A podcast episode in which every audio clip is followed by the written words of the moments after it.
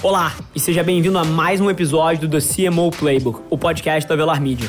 Eu sou seu host, Rafa Velar, CEO e fundador da agência, e toda semana eu entrevisto executivos de marketing das principais empresas do país, criando uma oportunidade única para você conhecer mais sobre como são construídas as maiores marcas do Brasil e do mundo. Antes da gente começar, queria te fazer um convite para você tirar um print da sua tela, posta no stories do Instagram me marcando em avelarrafa com dois L's, deixa eu saber que você está ouvindo, eu respondo todas as mensagens pessoalmente. E ao final desse episódio, se você entender que o conteúdo te ajudou de alguma forma, deixa um review pra gente lá. Marca com cinco estrelas, isso ia significar o um mundo para mim. Esse é o episódio de hoje. Fala pessoal, sejam bem-vindos a mais um CMO Playbook. Hoje com Guilherme Blumer, um grande amigo meu, inspiração dos caras que está tocando a transformação digital no mercado imobiliário brasileiro. Então, assim, Gui, seja super bem-vindo. Eu acho que esse nosso papo aqui é quase que o ápice da gente tomando finalmente vergonha na cara de gravar as N conversas que a gente já teve ao longo do último verdade. ano. Então seja super bem-vindo, cara. Obrigado, Rafa. Primeiramente, né, obrigado ao, convite. É um prazer estar aqui. Escuto alguns podcasts, eu vi o último da Lei recentemente, que eu tive o prazer de conhecer num jantar nosso. É verdade, é verdade. Cara, vamos embora, vamos bater papo do que vier na nossa cabeça aqui espero que o pessoal goste bastante. Show. Gui, de coração, eu acho que todo mundo que está dentro do setor onde você atua, sem dúvida nenhuma conhece teu nome, você é um cara super vocal a respeito da transformação que o mercado imobiliário está passando, o mercado de incorporação está passando, tudo que tangencia isso, mas eventualmente tem 10%, 20% dos ouvintes que não tem tanto contexto nesse mercado e que não sabem um pouquinho da tua história. Então eu queria a tua versão de 3 minutos ali de como você chegou a sentar na cadeira. Hoje em dia, para quem não sabe, o Gui está como Head de Transformação, Diretor de Transformação Digital da Brasil Brokers. Então conta um pouquinho a breve história de como você foi parar nessa cadeira pra gente. Legal. Cara, Rafa, eu comecei minha carreira dentro do próprio mercado imobiliário lá em 2005, 2006. Eu sou formado em publicidade, mas, cara, comecei com inteligência de mercado, cara. Comecei a, a entender os plantões, no mercado primário, né, de, de, venda de produto novo, de empreendimento novo, apartamento novo. E, cara, comecei a entender como as pessoas iam até lá, como elas chegavam, por que chegavam, o que elas queriam comprar, se não era aquilo que a gente estava vendendo ali. Comportamento de consumidor. Comportamento total de consumidor, assim, numa planilha de Excel, montava gráficos mesmo. E ali, cara, foi quando a, a minha paixão de verdade por experiência do usuário começou. Cara, o que, que essas pessoas querem? Eu estou vendendo o que elas de fato querem comprar, né? E aí, pô, de 2007 para 2008, cara, o digital começou a nascer legal ali dentro do mercado imobiliário. Na época, meu diretor falou, cara, acho que você é a pessoa certa para fazer esse começo de processo no digital. E aí, montei o primeiro time de vendas online da, da incorporadora lá atrás. Depois de um tempo, eu me juntei a três caras e comecei uma ferramenta de CRM específica para o mercado imobiliário era a primeira ferramenta online, o resto era tudo aquelas ferramentas salvo no desktop, né? Essa é uma história, uma história boa. É, cara, eu fui a cobaia, na verdade, né, do lançamento do negócio. Eu era cliente da agência, cara, meu, como é que você mensura resultados? cara, não mensura merda nenhuma, cara. Tipo, tá aqui a ferramenta do saque e o que eu atendo o apartamento aqui, o cara que achar uma barata na lasanha aí do congelado também atende na mesma ferramenta. Não tem métrica nesse negócio.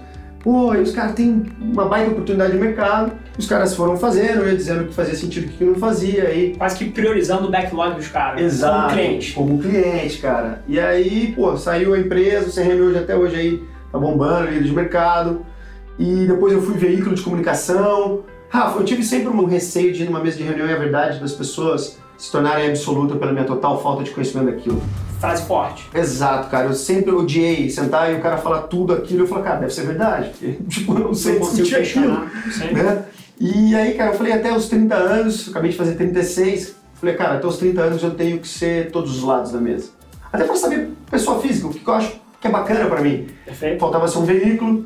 E aí, por um tempo, eu fui veículo de comunicação, entendi um pouco mais sobre performance, como entrega de mídia, né? capacidade de entrega. Depois eu fui uma grande agência de publicidade mundial.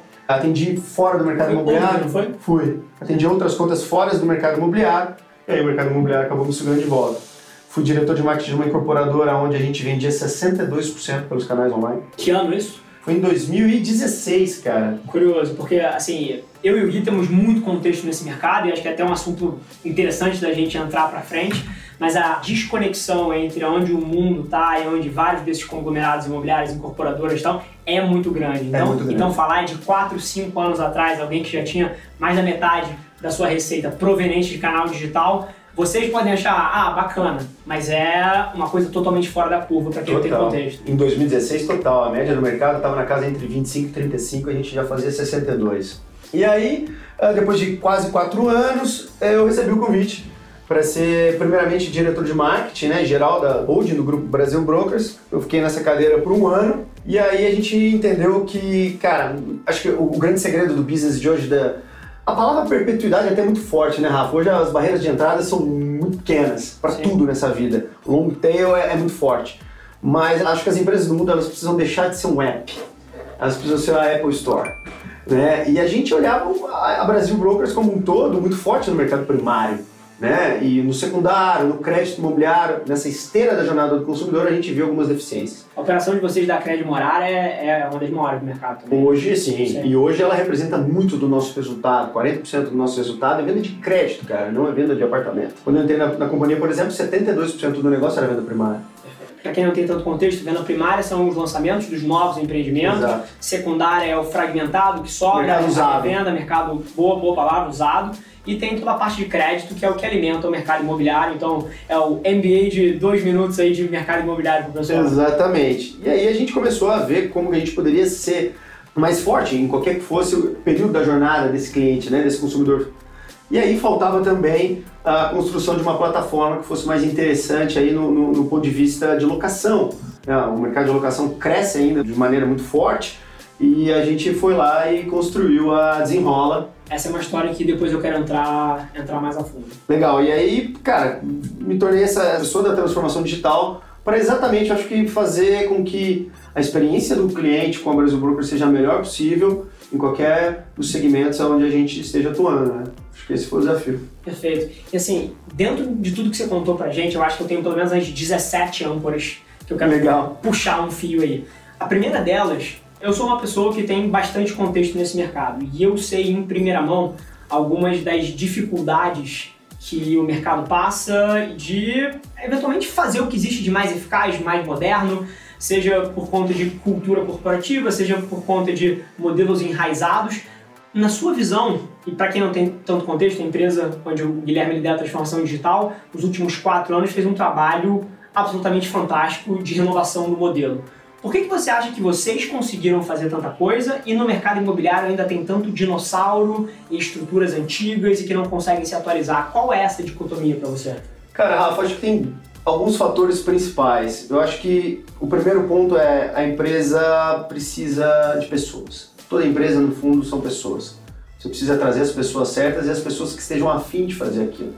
Quando a gente fala de transformação digital, eu não vejo transformação digital como, como tecnologia. Tecnologia não é fim de nada, cara. Tecnologia é meio das coisas. A transformação digital é uma questão, assim, muito mais de cultura e, resiliência, quebrar algumas resiliências do que, do que qualquer outra coisa, né? E, cara, você tem que ter coragem, você tem que ter culhão de olhar e falar assim, cara, desde 1950 é assim e agora vai deixar de ser. Cara, primeiro, o primeiro grande job, cara, meu dentro da Brasil Brokers foi montar um time de MQL, cara, um time de Market Qualified Lead, para quem não sabe o que é MQL, que é um time de marketing CLT, cara, que atende esse lead, conversa com esse cara, entende qual é a necessidade dele e passa uma visita agendada com o corretor de imóveis, o que ele sabe fazer de melhor, cara, que é negociar, mostrar imóvel, entendeu? A, a pessoa tem um vínculo maior com a empresa. Então, assim, são alguns desafios, cara, são algumas brigas, principalmente quando a gente fala de growth, né? A palavra do growth, do crescimento de uma empresa é, cara, escolhe a batalha que você vai brigar. Né? E assim, a gente escolheu brigar pela transformação digital e inovar de fato. E eu acho que outro grande desafio das empresas do mercado é, cara, boa parte delas e das maiores são de capital aberto. Inclusive vocês. Inclusive a gente. E assim, cara, é aquele negócio de, de vender o almoço para comprar janta, cara. É resultado, é resultado, é trimestral primeiro tri, segundo tri, que está acontecendo, as ações vão, descem, sobem, aquela roleta russa. E, cara, você tem que estar tá muito enraizado no que você quer, você tem que ser muito forte para chegar pro board do seu conselho e falar, cara, o caminho é esse. Pode ser que a, a, a montanha russa tenha uma descida para depois ter uma subida. E, cara, se tiver todo mundo on board e falar, cara, esse é o caminho, as coisas andam. Perfeito. E, inclusive, é muito curioso ouvir você falar isso, porque tenho certeza que você tem a mesma perspectiva de mercado que eu tenho. 90% das empresas não dão esse passo, não tem o culhão, não tem a coragem, justamente porque o compro dos executivos, na maioria das vezes, está atrelado a metas trimestrais Total. de curto prazo que impedem essas empresas de criar, muitas vezes, modelos disruptivos que vão sim fazer você perder 2% nesse quarter Não tem a e dúvida. 1% no próximo quarter.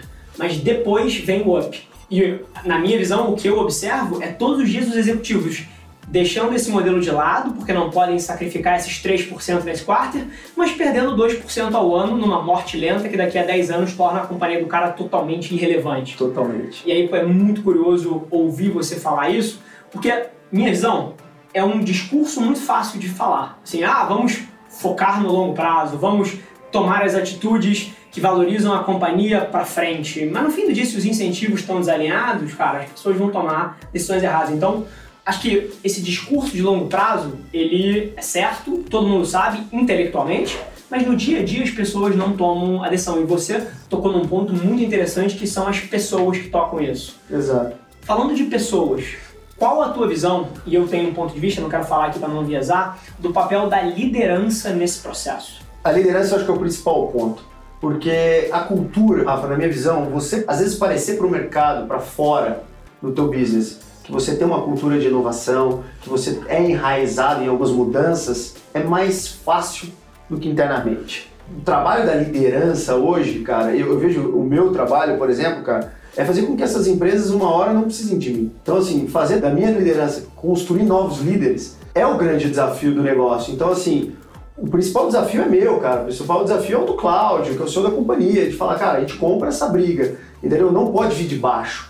O aprendizado, sim, a gente aprende demais com a galera de baixo. Eu não contrato ninguém, Rafa, pra eu chegar pro cara e falar, ó, faz assim, faz assado. Porque se for pra fazer assim, assado, eu mesmo faço. Sim. Cara, eu quero que o cara jogue talento, jorre talento pra dentro das companhias que a gente constrói. Mas esse cara não consegue fazer isso se não tiver vindo escorrendo de cima a... Exatamente. Eu acho que também faça do pressuposto da confiança, cara. Né? A, a gestão com autonomia, você precisa passar pro cara, cara, porque qual que é o grande BO que eu vejo? Se você não fala pro cara, cara, aqui é gestão com autonomia, você vai, acredita no seu propósito.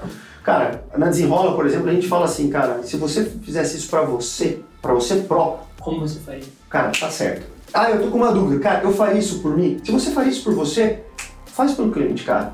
Entendeu? Assim, não tenha medo de errar, cara. Errar faz parte do processo. A liderança tem que dar essa liberdade para as pessoas. Isso às vezes dói na cultura. É foda pra caralho as pessoas acharem que isso é super normal. Vai ter que ser assim, Rafa. Eu brinco que quando a gente fala sobre inovação, eu tava até comentando sobre, né, voltando rapidamente no, no assunto do quarter, do trimestre, o cara vai ganhar bônus, não vai, como que vai acontecer? Cara, só existe duas empresas no mundo, dois tipos de empresas no mundo, na minha forma de ver as coisas.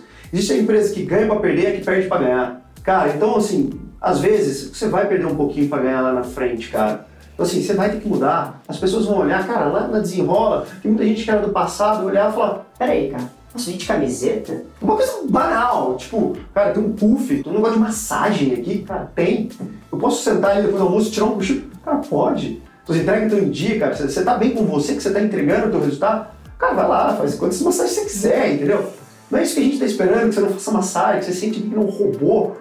Não é essa a pegada. Então, assim, vem da gente, vem da liderança essa, essa liberdade. Pô, e você puxou agora o gancho da Desenrola. É, cara, conta um pouquinho pra gente como é que nasceu esse projeto. É curioso, pô, a BR é uma empresa grande, capital aberto, um grupo de empresas, e recentemente vocês, para tocar uma iniciativa disruptiva, fizeram uma nova bandeira, né? Fizeram por fora um modelo totalmente autônomo, que inclusive em algum ângulo compete até com, com, Com algumas coisas. com algumas coisas do negócio atual. Então, uma decisão super radical em termos de Corajosa. corajosa, como você falou com o Culhão. Explica um pouquinho do processo mental do lançamento da Desenrola. Eu sei que foi pô, um projeto muito idealizado por você, junto com o Dani, e que nasceu com todo um viés diferente do que o mercado pratica. Conta um pouquinho da história de, de pano de fundo disso aí. Cara, quando a gente precisou, Rafa, entender todos os processos, todas as segmentações que a gente podia estar dentro da jornada desse cliente, cara, locação era algo que a gente tinha com uma deficiência muito grande.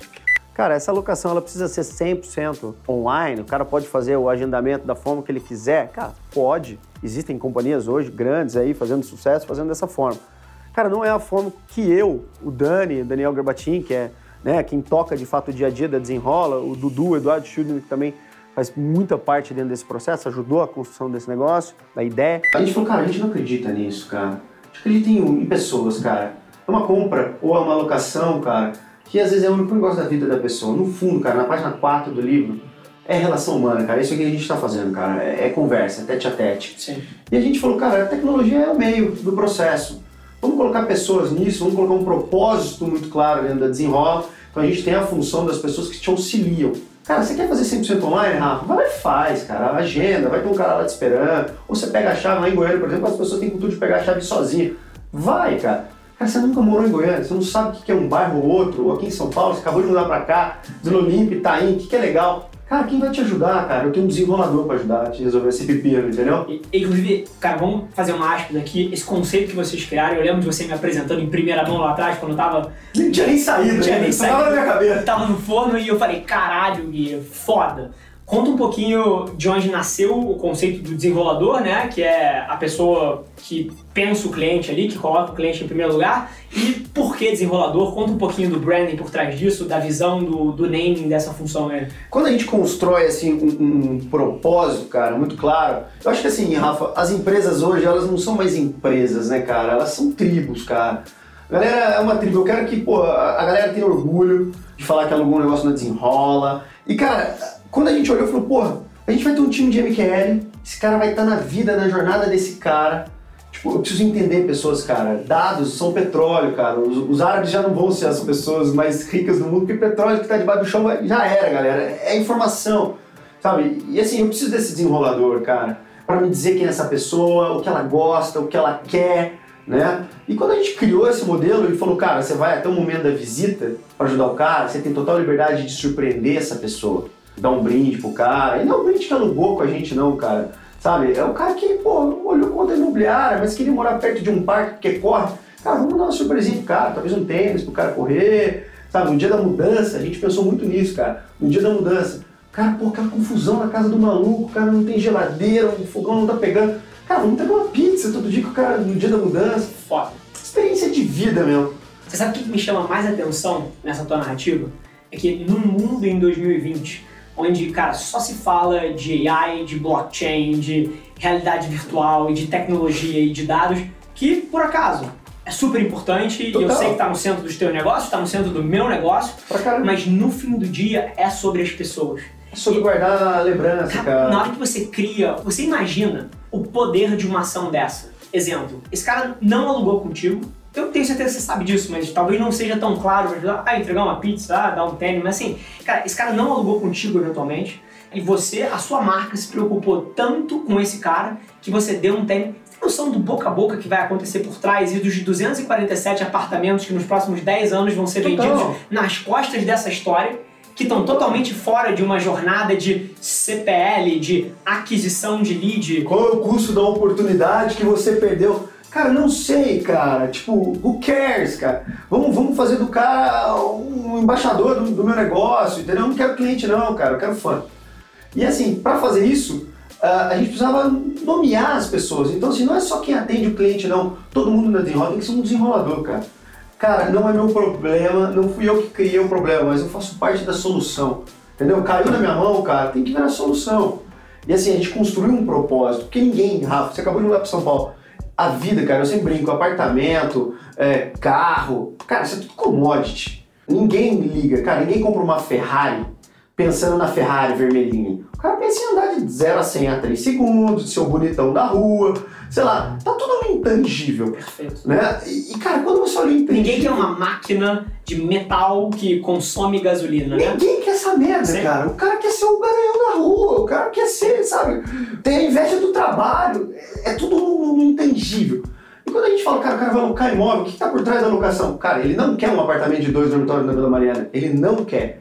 Ele quer um filho, cara. Ele quer morar perto do trabalho, ele quer de bike pro trabalho. É isso que ele está pegando, é experiência. Na hora da construção do nosso propósito, cara, e não foi um propósito que veio, ah, meu do Gui, do Dani, do Dudu, da Priscila, da galera da alta cúpula ali. Cara, a gente fez evento, chamou a empresa inteira. Pô, cara, o que, que vocês pensam disso? Entendeu? A gente fez dois fins de semana gigantes de falar assim, cara, qual é o propósito dessa empresa? E o propósito é muito claro, cara, é fazer experiências de vida mudanças de vida. Cara, ninguém fala com a gente se não quer mudar alguma coisa. Saiu da zona de conforto, senão não fala como imobiliário. Perfeito. A gente faz mudanças de vida, cara, experiências memoráveis. Esse é o propósito da parada, cara. Falar assim, cara, o mudança é chato pra cacete, Rafa. Por que, que não pode ser legal? Perfeito. Esse é o propósito. E é super curioso, vocês estão ouvindo o Gui falar aqui, e ele fala super bem, super pragmático, tem as ideias muito bem formatadas, mas vou pedir até para a equipe aqui colocar pô, parte do conceito criativo, dos anúncios que vocês criaram, tipo, e da, e da campanha toda do lançamento da Desenrola, que foi absolutamente genial. Adoramos. Vamos alugar. Ótimo. Agora só vamos precisar de um vendedor. Hã? O quê? Desenrola, aluguel sem enrolação. Inclusive, a abordagem de mercado, num mercado onde. E, e, eu tenho outras, outras pessoas muito próximas de mim que sentem e têm a mesma visão de vocês. E num mundo onde todo mundo quer automatizar tudo, quer criar um call center, as pessoas estão humanizando os processos. A Stone é muito assim, por exemplo, falou Total, ali ontem, né? que veio aqui da última vez, pô, super amiga também. Episódio 23 do CMO Playbook, disponível em todas as plataformas de streaming. E lá na Stone eles têm aquele negócio de, em 5 segundos no máximo, e a lei desafia todo mundo a testar, um ser humano vai te atender. Que é totalmente o oposto do que a maioria das pessoas está querendo colocar num call center, que você precisa digitar sete opções e tem que esperar falar todas até você poder digitar um 9 para alguém te atender e a ligação cai e você perde tudo depois de uma hora de que ninguém aguenta. Então é muito interessante ver várias das empresas que estão despontando pensando no longo prazo, pensando no cliente no centro. Customer Centric é o extremo, né, Rafa? E aí eu acho que a gente tem um outro gancho aqui que eu tenho contexto, mas eu queria que você trouxesse, que é a maneira que vocês trouxeram métrica para esse processo de colocar o cliente no centro também, porque eu sei o que, que aconteceu no Day One da Desenrola, eu queria que você contasse um pouquinho da história. Então, Rafa, depois que a gente criou né, o propósito, a, a, a gente já tinha a ideia do que, que seriam os desenroladores, um pouco dessa questão de colocar o cliente né, no centro de tudo vem, obviamente, de, de, referências, né, cara? A gente não inventa nada. A gente copia coisas de pessoas que inspiram a gente, cara. Então, assim, eu jamais vou falar para um desenrolador, falar, ó, resolva o problema do Rafa e passe ele para um corretor para visitar em 15 minutos. Cara, se o Rafa tiver que demorar 20 dias, ele que demore, cara. Só seja amigável, útil para ele todo esse processo, cara. A gente vê pô, o Tony da, das apps falando isso pra caramba, tem atendimento de 20 horas lá no, nas apps, né? Que é uma empresa que me inspira, leio o livro dos caras, né? E aí, cara, quando a gente olha assim, métricas como um todo, para mim, cara, a principal métrica, e no dia 1 da desenrola, ela nasceu, é NPS, cara. Tipo, eu preciso saber o que as pessoas pensam do meu negócio. Se elas pensam que o meu negócio não é legal, cara, o que eu preciso fazer para essas pessoas acharem que o meu negócio é legal? É o que a gente sempre fala, a gente não quer cliente, cara. A gente quer fã. Cara, eu, eu errei. Como é que eu posso fazer para melhorar na próxima? Me ajuda. A gente tem na home do site um negócio que é muito legal. A gente quer a ideia das pessoas. Então, se você faz uma experiência com a gente e tem uma ideia de como melhorar ela, traz essa ideia. A gente vai pagar essa pessoa e ela vai ajudar a construir ela. E isso nasceu no dia 1. Um. Eu não sou melhor que ninguém, cara. Vocês, o usuário vai me contar o que eu tenho que fazer. Então, assim, o NPS, é, pra gente, é a, a métrica mais importante, mais importante que receita. E, cara, NPS na verdade é quem traz sua receita. Sim. E aí, óbvio, a gente é um business de, de receita recorrente, de, de, locação, né? Então, assim, a gente tem LTV, óbvio, né? O LTV sobre CAC, em que momento esse delta vai dar 1 e a gente vai começar né, a fazer o shift e, e ser lucrativo. Mas, cara, o LTV está totalmente coligado ao teu NPS, cara. Então, assim, teu LTV é alto, cara, teu NPS é alto. Então não adianta eu ficar buscando CAC baixo, custo de aquisição de cliente baixo toda hora, sendo que, meu, suas notas são horríveis, você só tem detrator do seu negócio, cara, vai dar churn, você vai perder essa galera toda, você vai perder todo mundo dentro do seu processo. Quando você fala de um ambiente de locação, Rafa, você tem dois CACs, cara. Me custa trazer um inquilino e me custa trazer um proprietário que vai deixar o imóvel comigo, cara. Sim, é uma plataforma multilateral no fim do dia. No fim do dia é isso, cara. Perfeito. Agora, é super interessante e essa é uma das minhas maiores teses, né? Eu acho que a internet, pela escala que ela trouxe, pela desintermediação que ela causou e por todo o acesso e alcance que ela deu para os negócios, para as pessoas, tem tanta gente confusa aí. Tem tanta gente que acredita que o resultado vai vir do alcance, quando na verdade, para mim, cada dia fica mais claro que ele vem da profundidade. Total. Assim, é lunático para mim pensar que durante tanto tempo perpetuou-se um modelo onde você, e assim, eu entendo, tá? onde não existiam conversas. As marcas eram unilaterais com seus consumidores. É até curioso, eu acho que na época dos nossos avós, se a gente volta alguns passos aí na história, ainda tinha muito disso da empresa conversar com o seu cliente. O açougueiro que cuidava do meu avô na base aérea de Florianópolis sabia o nome do meu avô. Total. O padeiro sabia, a costureira sabia. Então você tinha esse laço de profundidade com as pessoas. E aí nasceu a grande mídia, ganhou a escala a grande mídia, os grandes conglomerados nasceram, pô, consolidação de setores e se tornou quase que uma imposição, né? As pessoas se tornaram secundárias no processo durante muitos anos a gente foi passageiro ali do que as marcas queriam, dos, do que os conglomerados queriam empurrar.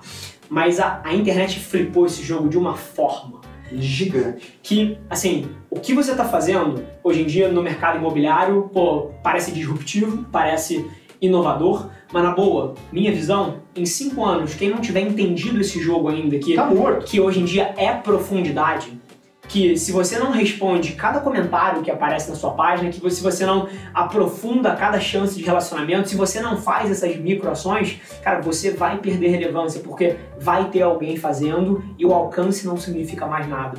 Então é, é muito curioso observar esses, abre aspas, early days de empresas fazendo isso, porque a gente vai olhar para frente daqui a 5, 10 anos e vai olhar, caramba, como é que os outros não viram Não viram isso? que era isso? Como é que os outros não viram que era assim que, que devia fazer? Agora, deixa eu tentar shiftar o assunto para um outro lado que eu acho que é super interessante para todo mundo. Sei que recentemente você teve em Nova York um puta congresso e o mercado lá dos Estados Unidos ele tem uma dinâmica bem diferente de real estate, né, de, de Sim. imobiliário do Brasil. E o que, que você acha que tem de maduro lá fora, que já acontece, e que eventualmente a gente pode talvez começar a ver para os próximos anos aqui? Uma tentativa de uma, legal. uma correlação tua nesse, nesse ponto. Cara, foi bem legal. Eu passei uma semaninha lá no, no IMA, né? Que é o maior evento de real estate dos Estados Unidos. Tem versões Vale Silício, tinha, agora Las Vegas e, e Nova York e tal.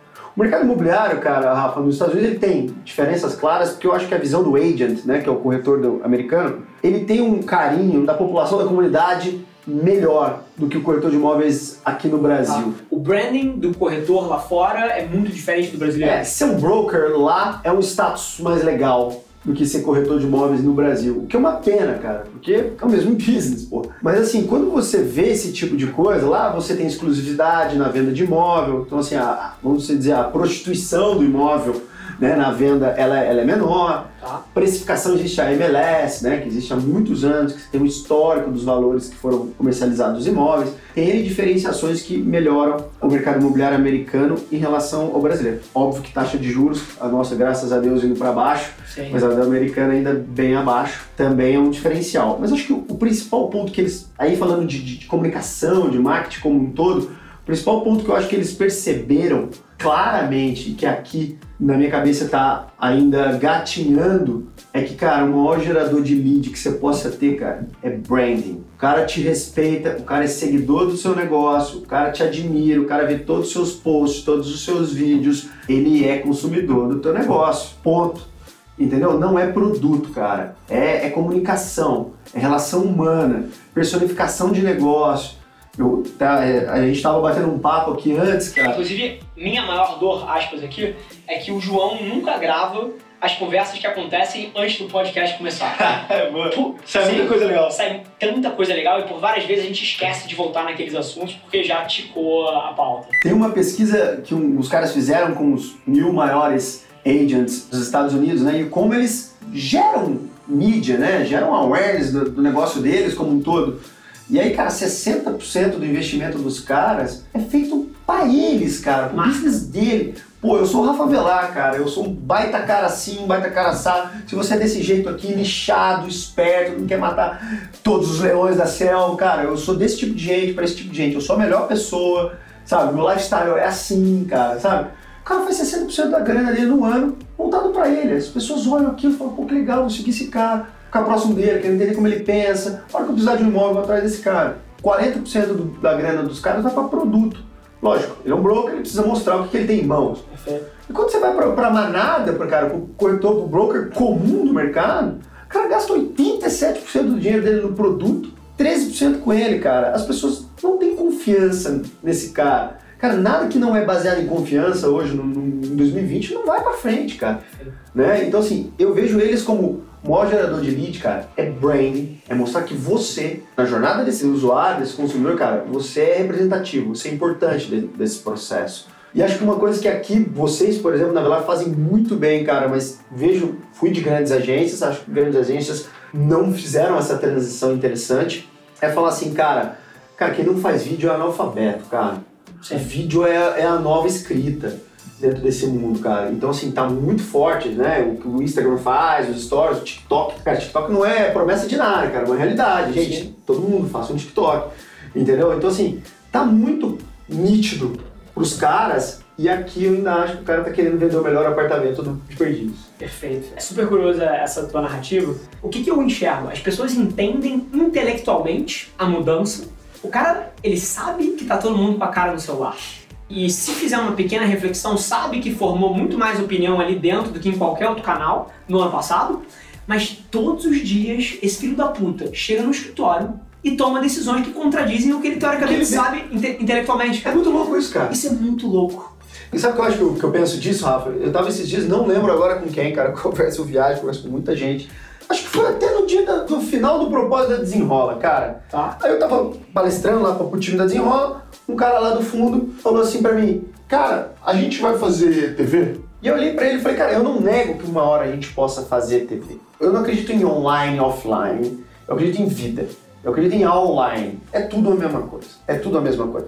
Mas existe pra mim hoje, Rafa, no mundo da comunicação, uma coisa muito clara que é exatamente isso que você falou sobre o negócio estar na mão das pessoas. Uma coisa é a audiência. Outra coisa totalmente diferente, cara, é a atenção. Perfeito. O que está na atenção das pessoas? Cara, você- a Globo é a Globo? É, eu não sou um imbecil que vai falar que não. Você chega na minha casa, a Globo não tá ligada, tá? Mas algum canal de esporte pode ser que esteja. Cara, mas vamos dizer que seja a Globo. Tá ligada? Tá. Mas o meu celular tá na minha mão. A audiência da Globo, a atenção é do meu celular. Existem diferenças claras em audiência e atenção, cara. Perfeito. A galera não tá se ligando, cara. Perfeito. E, e é curioso isso que você falou, porque acho que, assim, muito mais na minha cadeira, até quando a gente se conheceu, foi um fit imediato de ideologia de Total. tudo. Eu gasto 80% do meu tempo hoje em dia tentando explicar para as pessoas que a Globo tá ligada. E, por exemplo, eu coloquei uma- um vídeo ontem no celular falando que a Globo morreu. E tem 170 comentários lá dentro, onde 50% fala é isso aí, etc. E eu não falo que a Globo morreu hoje, tá? Eu falo que é uma morte lenta de 3% todo ano até a irrelevância final,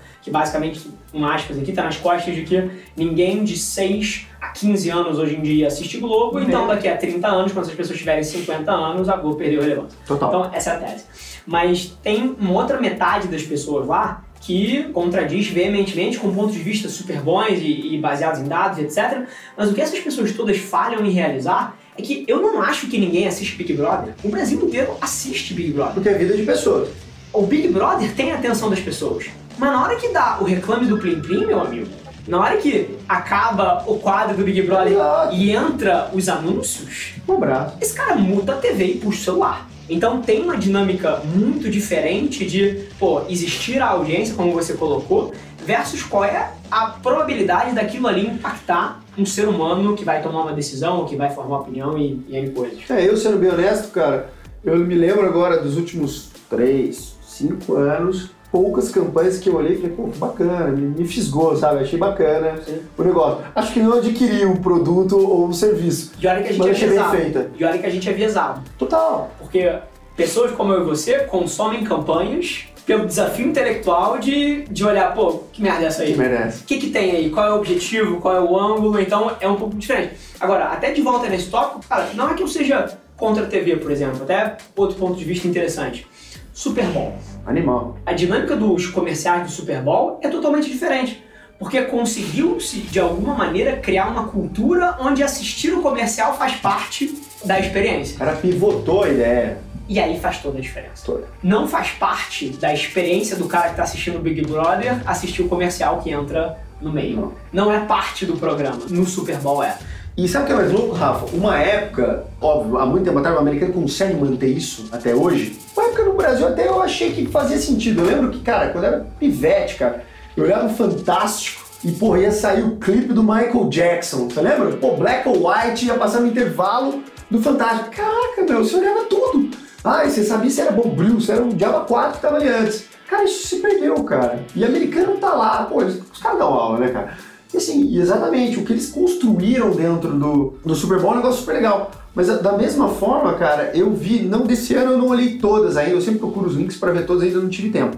Mas no ano passado eu vi a ideia do vender a marca muito sem produto também, cara. Eu vi, eu não lembro quem foi, várias até, falando sobre sustentabilidade, sobre questões de criar um controle de videogame para deficiente físico, sabe? Uma pegada de engajamento, de responsabilidade social muito mais forte do que o vender O produto. o produto em si. Então, assim, já tem uma, um shiftzinho também do que, que é interessante para os caras mostrarem.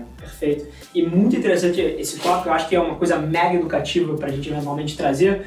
Minha visão, depois queria teu ponto de vista, é que num mundo onde existe tanta informação e excesso de dados, excesso de mídia, seja vídeo, foto, texto, áudio, qualquer mídia, a gente está soterrado de mídia, seja pelo WhatsApp, pelas redes sociais, pela TV, pelo rádio, seja onde a gente esteja consumindo, é um volume de mídia totalmente desproporcional nesses últimos 10 anos. E dentro desse ecossistema, as pessoas perderam um pouquinho a capacidade de processar intelectualmente as coisas, porque o volume é muito grande. Então, o que bate em você é o que bate no centro emocional. Total. Porque você imagina você conseguir processar intelectualmente, julgar intelectualmente, e julgar o mérito e os prós e contras de cada fragmento de mídia que te bate ao longo do período que você está acordado. É impossível. Então, isso que você falou do Super Bowl, a minha narrativa e a forma como eu tenho olhado para isso é, porra, são as marcas perseguindo o centro emocional das pessoas como forma de furar o bloqueio que as pessoas estão soterradas de processamento de informação. É, cara, exatamente isso, Rafa. Porque se você olhar, por exemplo, essa da Microsoft, cara, eu acho que é do Xbox, tá? Depois, pessoal, vocês que estiverem ouvindo a gente, procurem, cara. É lindo, é de chorar, cara. At Xbox, we have a controller design that our fans love. However, for gamers with limited mobility or gamers who don't use both their hands, this controller design might not work best for them. Pushed you out of the way, I'm sorry. É um nicho de pessoas, graças, né? Qu- Quantos deficientes não conseguem jogar videogame? Cara, o cara pegou o horário mais caro do Super Bowl para um nicho, cara. Pô, isso é fantástico, cara, isso é sensacional. Entendeu? Tipo, o cara tem culhão de falar, cara, ele podia falar, cara, é promoção da Xbox, puta, sabe, um aproveitamento de momento e tal. Mas assim, todo mundo olhando falando assim, cara, o que que eu tô entregando para a sociedade? Acho que esse é o ponto e o que pega. A gente é vomitado por informação o dia inteiro, é o que você falou. Cara, o que que pegou? Perfeito. Porque bateram no coração. Bateram, cara. Pô, o cara me arrepiou, cara. Esse que fica no final. Sim. É super interessante essa dinâmica. Vou até dar um passo atrás aqui. A gente veio, talvez, de 20, 50 anos de publicidade vendedora, né? Então, basicamente, comunicando produto, comunicando benefício, comunicando... Assim, não criticando a publicidade brasileira, que na minha visão é uma das mais brilhantes Muito boa. do mundo. Muito boa. Do mundo. Também Então, o publicitário brasileiro é um gênio. É um gênio. Um gênio. A quantidade de meme que a gente cria e de narrativa que a gente constrói... Aproveitar soluções. O brasileiro é o publicitário natural, né? O brasileiro já nasce publicitário. A sociedade pode até sugar da gente. Quantos diretores já tem no seu WhatsApp, cara? Caramba, quantos redatores de piada não tem no seu WhatsApp, cara? Quantos amigos seus não são designers de stories? então, Acertado. o- mas dentro dessa narrativa foram 30, 50 anos de publicidade comercial, né? Então, pô, compra o meu produto, olha aqui o meu biscoito, olha aqui o meu galão de leite, olha que criança bonita tomando ele, e esse tipo de associação. E aí, voltando um pouquinho do mercado imobiliário aqui, o mercado imobiliário no Brasil é um mercado que ainda comunica o produto. Ainda mostra a família feliz e depois fala assim, ó, esse aqui é o 3 quartos no Ibirapuera. É. É, esse aqui é o 4 quartos no Recreio dos Bandeirantes e, e a melhor qualidade de vida.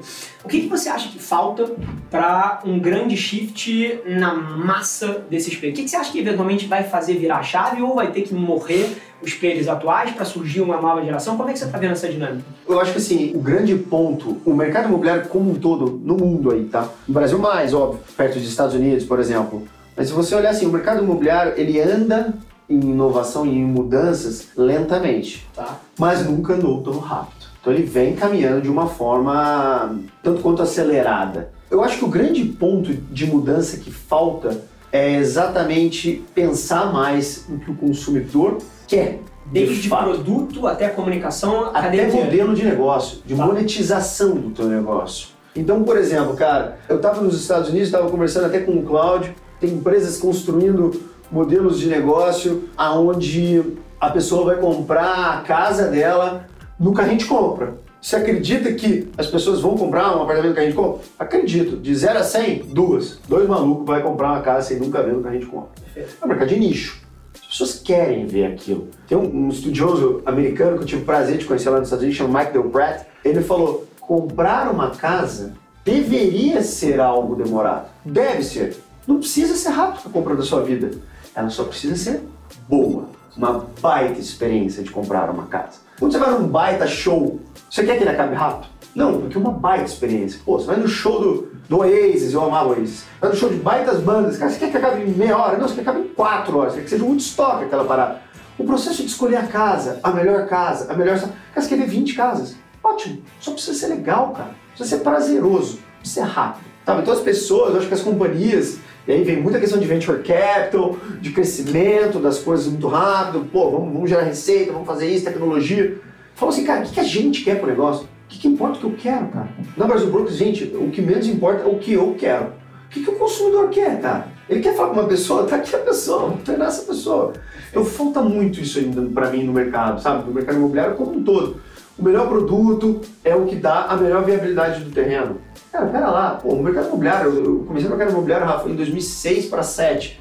Meu amigo, cara, os caras subiam, construíam um projeto, vai ser tantos dormitórios assim, assim, assado. Ninguém fez a pesquisa, é o que cabe no terreno, já compramos o terreno, lança isso, 10 Ave Maria, 20 Pai Nosso, cara, e vamos, vamos embora. Cabe isso, é o cara. melhor VGV possível ali. Melhor, o que cabe aqui com a melhor rentabilidade. Se fosse a melhor rentabilidade do mundo, a Apple não era quem era, cara. A Apple pensa no usuário, né? Ela põe o cara em primeiro lugar. Tem, esses dias eu estava no shopping, Rafa, é uma história muito louca, cara, porque eu vou no shopping com a minha mulher e ela ri, porque eu tiro foto do shopping, das coisas, eu adoro comunicação, cara. Então, sempre tirando foto de tudo, assim. Eu passei na frente da loja da Apple, de como a Apple coloca as pessoas na frente. E a comunicação de como ela coloca isso é um detalhe que, por exemplo, minha mulher, cara, é a prova que os opostos se atraem. Ela é dentista. E eu sou publicitário. Então, assim, ela é muito offline, sabe? Tipo, e aí ela fala, às vezes ela olha e fala, o que, que você viu nisso que, que eu não tô entendendo? E tinha uma comunicação da época que falava assim, cara, o iPhone mantém mais seu valor do que qualquer outro smartphone. Cara, na boa, em que momento esse maluco falou do iPhone? Ele não falou em momento nenhum da merda do celular, cara. É você, cara, que tem valor tendo aquele negócio no bolso. É você que vai ficar mal de pegar, comprar um celular de outra marca, sentar no bar e falar, caralho, meu, o maluco não tem um iPhone. Por que ele não tem um iPhone? Tudo é você, cara. No final é você, você, você. Sabe? E o mercado imobiliário pensa no, no celular, não pensa na pessoa. Isso, cara, precisa mudar rápido. Tem gente pensando. E dentro desses temas que você trouxe de inovação, colocar o, o, consumidor no centro, pô, até você citou aí venture capital entrando, etc. Foi um mercado que nos últimos 20 anos teve alguns players tentando disruptar modelo e, e consolidar alguns tipos de informação, como Viva Real, Zap, enfim, tem uma, uma, série de pessoas aí, pelo menos no lado das incorporadoras aí, e, e até você tem Loft, você tem vários desses players. Como é que você acha que essa galera toda mexeu nos modelos de negócio dos incumbentes? Como é que você vê um pouco essa dinâmica? Cara, eu, eu acho que ainda há espaço para todo mundo, sabe? É, você pega portais, né, verticais como um todo, é um business de, de, de, audiência, é um business de relevância na experiência do usuário, bem no começo, né, branding muito forte, para atrair esse cara. Eu vejo portais verticais, o futuro deles, tendo que ter uma aproximação maior da jornada da compra, do momento da compra. Tá. Só gerar lead propriamente dito, cara, não é um desafio, né? Você, via Google, Facebook, enfim, você consegue gerar, e o lead é o mesmo, o cara tá nas duas plataformas ali. Perfeito. Então, assim, eu acho que isso tende a, a, ter uma dificuldade, eles precisam se aproximar um pouco mais. Esses modelos de negócio, e aí tem o exemplo da Loft, que é, acho um baita negócio, o processo de iBuyer, né? Nada mais é que o cara vai lá, compra a casa de alguém por um valor um pouco abaixo, reforma e flipa por um valor melhor. Eu acho um baita negócio. Nos Estados Unidos isso existe há um, um tempo já, né? Tem a Open Door, OfferPad, o Zillow fez um também. O que, que eu acho, Rafa? É um mercado legal, é um mercado que eu ainda acho de nicho, Tá? Tá. Pelo fato de que uma, a proporção de pessoas que está disposta a ter uma jornada 100% digital ainda é pequena. É isso? É, cara, não, isso sim, e também porque eu acho que tá pensando mais no teu negócio. Por exemplo, Rafa, quero comprar teu celular, cara. Entendeu? O seu celular custa 100 reais. eu vou te dar a vista, você tá precisando de grana. Tô pensando em mim, cara, eu vou te falar que eu tô, tô, tô dando 70. Pra mim ainda não é o consumidor final como um todo o centro do negócio. É o cara que tá no momento precisando de grana rápida, ele falando da Loft específico, né? Mas é Ah, do iBuyer como um um todo. comum, sim. Mas assim, as empresas são atreladas a ela, existem parcerias. A Brasil Brokers é parceira da Loft. Sim, sim. Então eles não se conflitam. Agora, eu vejo outros modelos de negócio já no mercado imobiliário com uma pegada um pouquinho diferente, que eu já considero mais legal. Que aí a jornada como um todo ela tá mais completa. Que é lá no- nos Estados Unidos eles chamam de iBuyer né, híbrido. Tá? Qual que é a jogada? Você quer morar numa casa, Rafa, aqui em São Paulo. Você vem para São Paulo e você fala, ah, pô, quero morar no apartamento XPTO. Eu vou lá, você fala comigo, eu avalio sua situação financeira, avalio a situação financeira da sua esposa, vejo se você tem filho, enfim. Nota de crédito. Nota de crédito, score e tal. Falo, pô, Rafa, legal, cara. Você tem condição de comprar esse apartamento. Você não tem a grana agora, mas você tem condições.